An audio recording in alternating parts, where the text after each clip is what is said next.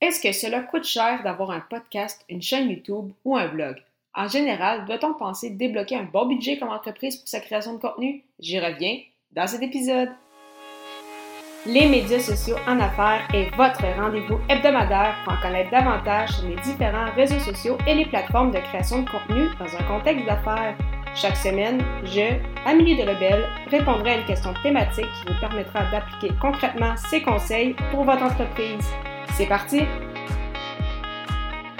Salut et bienvenue à cette 76e émission des médias sociaux en affaires, une 22e dans le cadre de ce défi J'envoie. Et aujourd'hui, je réponds à la question combien ça coûte créer du contenu? Parce que c'est une question qui m'a été souvent posée, soit est-ce que ça coûte cher euh, créer du contenu? Et comme dans beaucoup de cas, en fait, c'est que ça va dépendre. Est-ce que vous parlez de contenu vidéo? Est-ce que vous parlez en termes de podcast? Est-ce que vous parlez pour un blog? Je dirais qu'au départ, tout euh, peut se faire à peu de frais, bien évidemment, quand on débute, quand on veut vraiment juste simplement créer du contenu. Euh, maintenant, avec la technologie actuellement, on a pratiquement besoin uniquement de notre téléphone cellulaire et bingo, on est capable de faire beaucoup de choses. Donc, bien évidemment, au niveau de la vidéo et du podcast. Euh, pour le blog, euh, bien évidemment, ça prend un, ordinateur pour être capable de, rédiger, mais il existe des plateformes gratuites ou euh, vraiment des, sites web à très peu de frais. Donc, pour une centaine de dollars, c'est possible d'avoir un blog. Pour une centaine de dollars, c'est possible d'avoir un micro de base qui va très bien faire le travail. Et vous pouvez euh, toujours passer, par exemple, avec des logiciels gratuits au départ. Et donc, vous pouvez avoir un podcast, encore une fois, à très peu, à un coût très, très peu cher. Et au niveau de la vidéo, bien évidemment, ça prend au minimum un, logiciel de montage qui va vous coûter quelques dollars, mais encore une fois, au départ, c'est vraiment très possible de euh, s'en tirer à faible coût, mais ça va vraiment être une question de temps et comme on dit, du temps, c'est de l'argent. Donc, c'est certain que si c'est vous qui devez créer tout le contenu au départ, peut-être qu'au niveau monétaire, ça ne sera pas très coûteux, mais assurément qu'en termes de temps, surtout au départ, le temps qu'on deviennent à l'aise avec le, contenu qu'on a choisi, le format, le temps de créer ces pièces-là, au niveau de la promotion également, assurément que ça prend beaucoup, euh, beaucoup de temps. Et après ça, par la suite, oui, bien sûr, ça peut monter si on, commence à bonifier un peu notre, notre équipement. Donc, si je prends mon exemple personnel, euh, au départ, j'avais un micro Blue Raspberry USB, euh, donc que j'ai branché directement dans mon ordinateur qui m'avait été euh, prêté temporairement. Donc, moi, pour euh, lancer mon podcast au niveau de l'équipement, ça ne m'avait pas euh, coûté grand-chose, excepté mon, mon, hébergeur de podcast.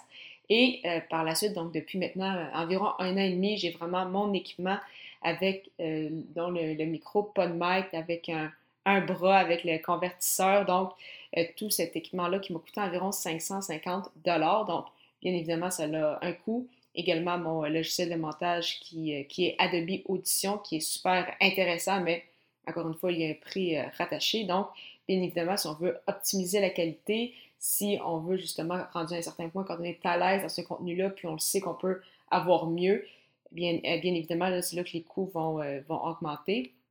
Et assurément, encore une fois, que sur le coût, donc, au moment où vous allez acheter l'équipement, que ce soit pour l'audio, que ce soit pour la vidéo, c'est sûr que ça coûte cher au départ, mais c'est souvent de l'équipement qui peut durer quand même très, très longtemps dans le temps. Donc, heureusement, il y a ça. Donc, la première année, ça va peut-être coûter un peu plus cher, mais par la suite, vous allez pouvoir continuer de vous servir de cet équipement-là pour un bon, euh, moment. Et euh, si jamais, euh, justement, vous euh, l'entreprise va bien, vous avez des euh, ressources à l'interne, vous avez peut-être un plus gros budget, eh bien, c'est possible aussi de déléguer. Donc, oui, bien évidemment, ça va être des frais supplémentaires si euh, vraiment vous embauchez quelqu'un à l'interne au niveau des communications, de la création de contenu, ou si vous décidez de déléguer à un ou des pigistes ou à une agence.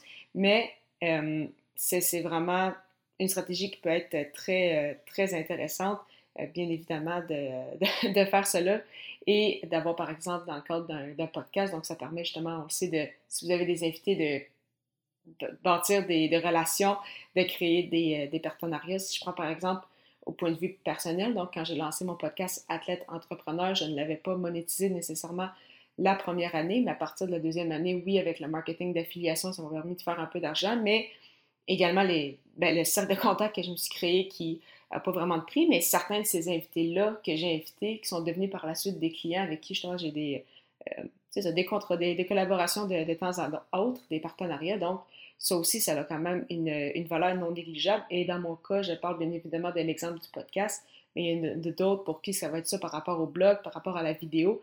Donc vraiment, il y a énormément de valeur aussi, bien évidemment, à créer euh, du contenu, puisque c'est de cette façon-là que les gens vont vous connaître, qui vont voir votre, votre expertise, ce que vous faites, et qui vont vous découvrir. Donc vraiment, ça a énormément de valeur. Mais oui, bien évidemment, il y a un coût à la création de contenu. Donc au départ, peut-être pas beaucoup en termes d'argent. Donc que ce soit pour lancer un blog, un podcast ou euh, faire de la vidéo, ça peut être fait à, faible coût, mais vraiment, ça va être une question plus au niveau euh, de, temps. Donc, le coût va être en termes d'heures plus qu'en termes de, de, dollars.